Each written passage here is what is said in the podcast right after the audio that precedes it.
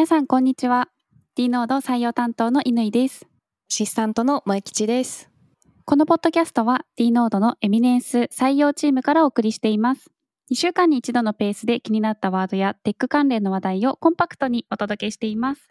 D ノードはデロイトグループの一員としてクラウドトランスフォーメーションのエンジニアリングを行っています。そして D ノードではエンジニア採用を積極的に行っています。採用に関する情報はこのポッドキャストのショーノートもしくは D ノードのランディングページ URL は dnode.cloud をぜひご覧ください。そして、実は D ノード最近ですね、 Meety でのカジュアル面談を設立いたしました。 Meety の方で検索をしていただくとカジュアル面談も行っています。詳細はショーノートに記載をしておりますので、ぜひご覧いただいて申し込みをいただければ嬉しいです。お待ちしております。それでは早速いきたいと思います。本日は SNS でホットなワード、そして Web3 の連載第3回目。今回は NFT についての2本立てとなっています。もうきちさん今日もよろしくお願いします。はい、よろしくお願いいたします。まずは SNS でホットなワードですね。秋になりまして新作の発表とか発売のラッシュですので、ですね。はい、気になったものをいくつかご紹介させていただきたいと思います。お願いします。はい。まずは、アップルの新作が発売されました。やったー待ってました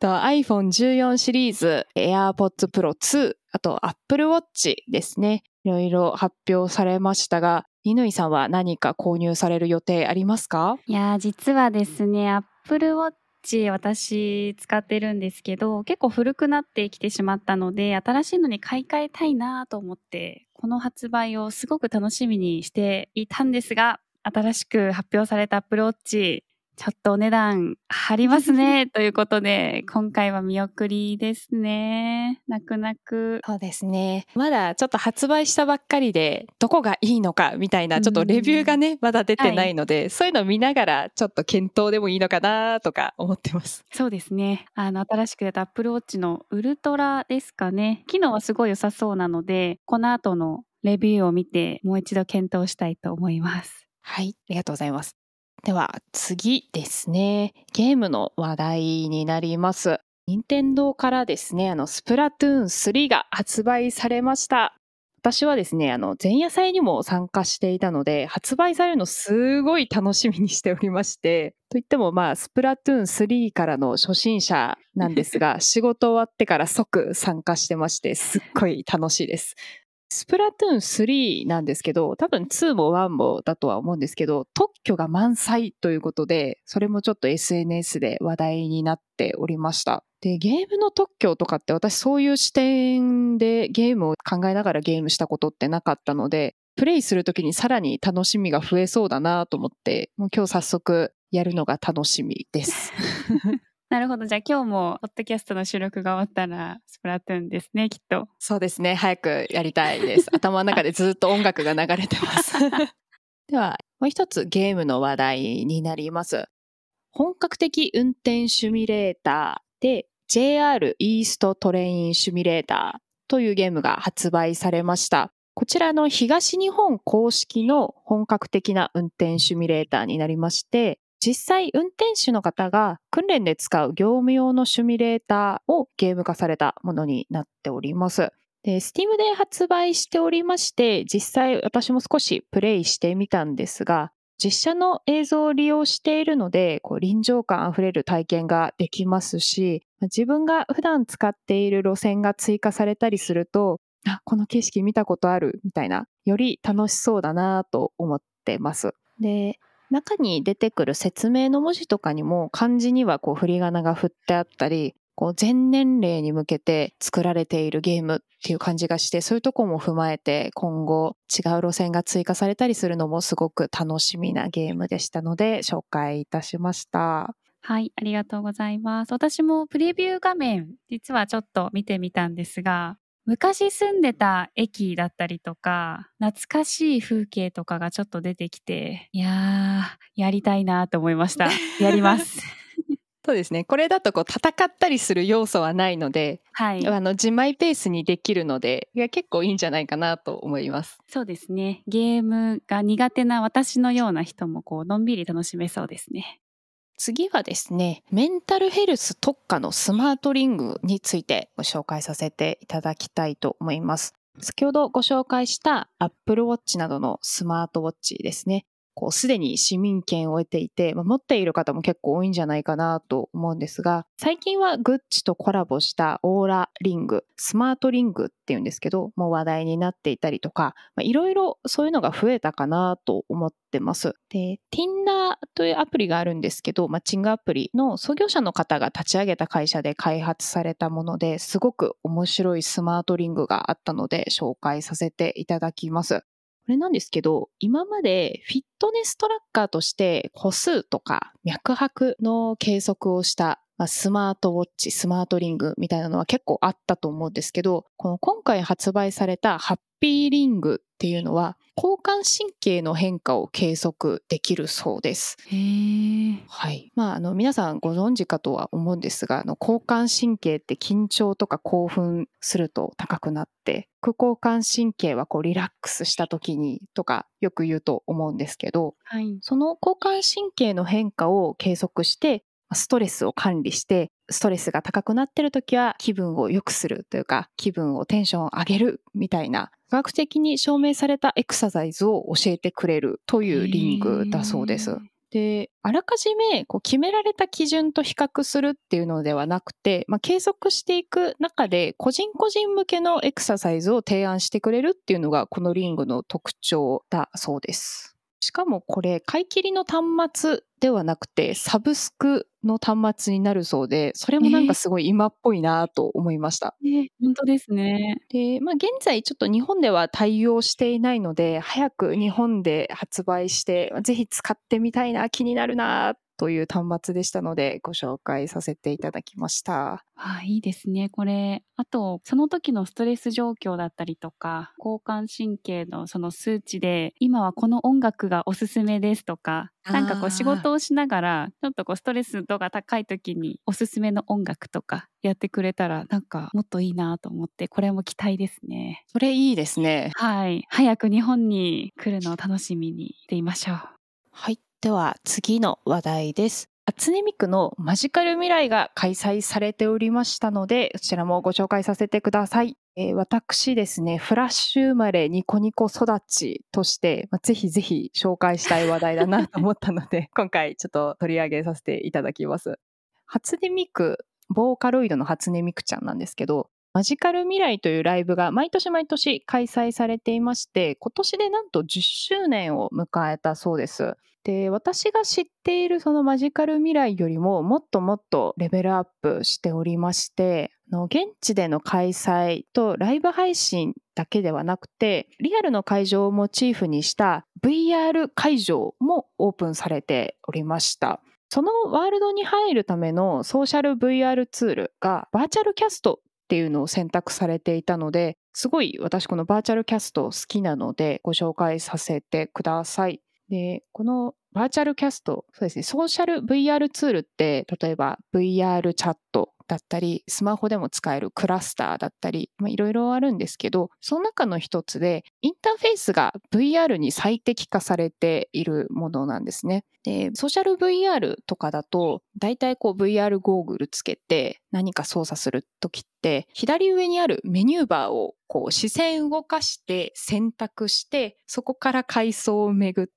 またさらにこう階層を巡ってみたいな、普通のあの、ウェブページを見るときみたいな動作になるんですね。はい。なんかそれってちょっと VR っぽくないというか、なんかもったいないなっていうふうには思っていまして、そういう使い方ではなくて、手元に選択肢ができて、ナチュラルに選択できる UI をしてるんですね。おなるほど。SF ものとかで、こう映画とかドラマとかでよく表現されるような UI なんですが、実際これ取り入れてるところってあんまりなくって、こうより没入感が増していいなと思っていて、私このバーチャルキャストが大好きです。確かに。で、他にも配信用 VR と思っていただけると結構わかりやすいんですけど、コメントが吹き出しのように出すことができたりだったりとか、あとはツイッターと連動してツイートをピックアップしてそれを配信に載せるみたいなのができるので、配信者と、視聴者がリアルタイムでやり取りしているのが可視化されるので、なんかより身近に感じるというか、そういうところがいいツールだなと思っております。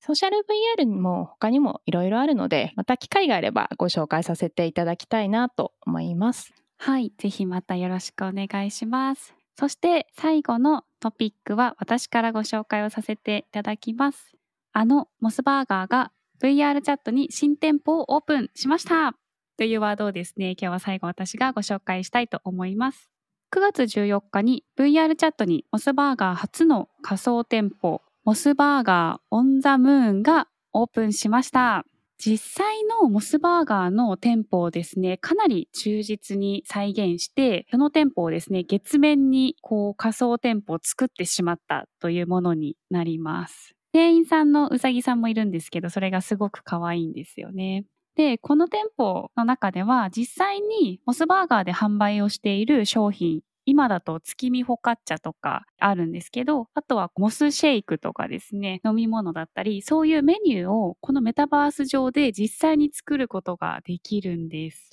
実際にあの私ですね、これがオープンしている期間見てみたんですが、本当にリアルがですね、再現されていて、すごい面白かったです。で、これ、実はもう終わってしまったんですが、3日間限定で、実店舗でも VR 体験をやっていたそうなんですね。私は、あの、これは最近知ったんですが、実店舗でもやっていたそうです。で、なぜ私がですね、このモスバーガー×仮想店舗の話を持ってきたかと言いますと、私実はですね、昔、モスバーガーでアルバイトをしておりまして、5年間ぐらいアルバイトをしてたんですね、実は。えー、そうなんですよ。もう学生時代の思い出はモス。モスで青春を過ごしたみたいな感じ。なのでこれですね、すごくこう面白いなと思っていたのと、あと本当にリアルだったので、こう懐かしく昔をこう思い返してしまいました。で VR チャットのワールドは365日24時間入店可能ということなので、皆さんぜひ参加してみてみてください。本当にリアルなので楽しめると思います。あとはこれと合わせてタイアップソングというのも今出ているみたいですね。星町水星さんとタク井上さんのコラボ、ミッドナイトグランドオーケストラですね、が曲をですね、出していてて、これですね、検索をしていただくとミュージックビデオが見れたりもするので、興味がある方はこちらもぜひチェックしてみてください。はい、本当にこうリアルで、こう今っぽいなと思って、すごくですね、私は楽しみましたので、興味がある方はぜひ見てみてください。はい、SNS でホットなワードは以上となります。続いて Web3 の連載ですね。今回は NFT について、萌吉さんよろしくお願いします。はい。と昨今、まあ、NFT ですね。皆さん、こうニュースなり、まあ、SNS なりでよく聞く単語かなと思います。で、いわゆるハイブランドも様々な NFT 事業を展開しておりまして、有名なものだとティファニーが NFTIF っていうのを発表しておりまして、日本円だと680万円ぐらいで取引されていたそうです。へー。はい。とんでもない値段だなと思ったんですけど、発売から20分で完売されていたようでして、すごいですよね。はい。で、NFT 所有している方は、ティファニーのカスタマイズペンダントを作成できまして、まあ、リアルの所有欲も満たされるアイテムかなと、これはいいやり方だなと 思ってました。で、先日エルメスでもですね、暗号資産や NFT マーケット、ブロックチェーンベースのユーザー承認サービスの分野なので、商標出願が行われておりました。犬井さん、エルパトって単語ご存知ですか？いや、すいません、知らないです。はい。あのですね、SNS でエルパトとかって調べると出てくるんですけど、はい、エルメスパトロールの略称なんですけど、へまあ、なんせこう、エルメスのそのバッグとかが欲しくて、まあ、何回も何回も店舗に通うみたいなのなんですけど、そもそも私にとってはバッグ1個取ってもすごい、ちょっと日常生活で使えない値段だなって私の価値観では思うんですけど、はい。まあそんな異次元の世界が見れて面白いんですけど、まあそんな顧客がいる中でのこの NFT 発売となると、ティファニー以上にすごいことになるんじゃないかなと思って今後の動向が楽しみな一つです。そんな NFT なんですが、NFT って皆さんそもそもご存知かなって思って、ちょっと今回砕いた説明ができればいいかなと思ってます。で、NFT っていうのは、ノンファンジブルトークン、略して NFT。で、日本語だと非代替性トークンとかって言います。で、非代替性っていうところなんですけど、乾さんと私が持っている100円って同じ価値なので、あの交換しても全然問題はないかなと思います。はい。でも、ライブのチケットなんかは座席番号があって、同じチケットの値段でもこう場所によっていい席、悪い席、当たり席、外れ席みたいのがあると思うんですけど、はい。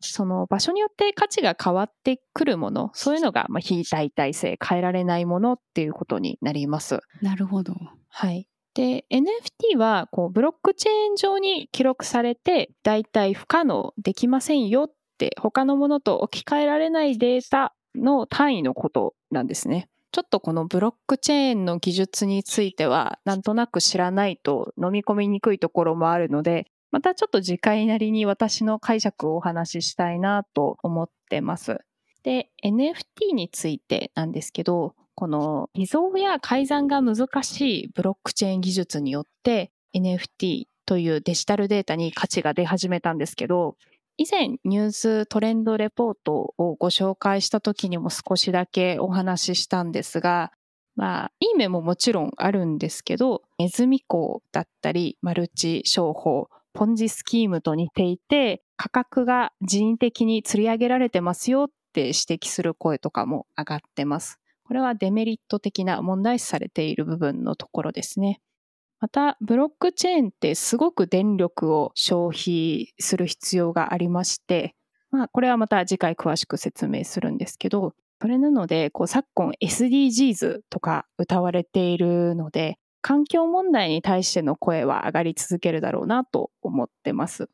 ちなみにあの NFT イコール画像データと思われる方もいらっしゃるかもしれないんですが、今だと動画だったり、音声であったり、他にも文字、デザインなども含まれます。今までに、まあ、ツイート内容にすごいとんでもない値段がついたりとあか。りましたね。ありますよね。はい。はい初めてのツイート内容でしたっけね。はいまあそういうのだったり、まあ、家屋のデザインが取引されていたりと、まあ、様々なコンテンツが出てきております。でまだまだ懸念点は挙げられつつもですね、日本の自民党の研修会で NFT が配布されたりですとか、あと、ずっと真夜中でいいのにっていうバンドがあるんですけど、そのバンドのライブで NFT が配られたりと、日本でも結構盛り上がってきております。ガートナージャパンというところが出した報告によりますと、ガートナージャパンが出した報告、日本における未来志向型インフラテクノロジーに関するハイプサイクルでは、メタバース、NFT、Web3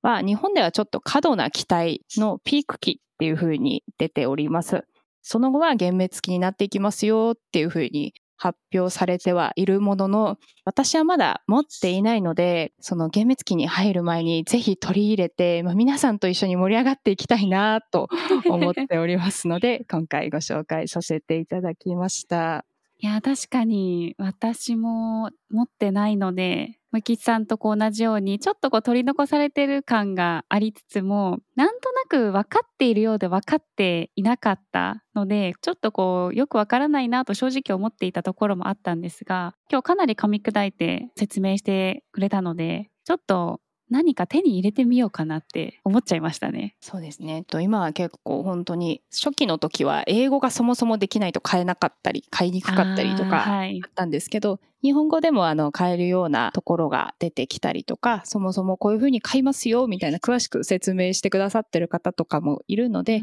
まあ、あ結構あの入りやすくなったかとは思いますので、気になる方はぜひぜひ入手してみるといいんじゃないかなと思ってます。はい、ありがとうございました。ということで、本日はここまでとなります。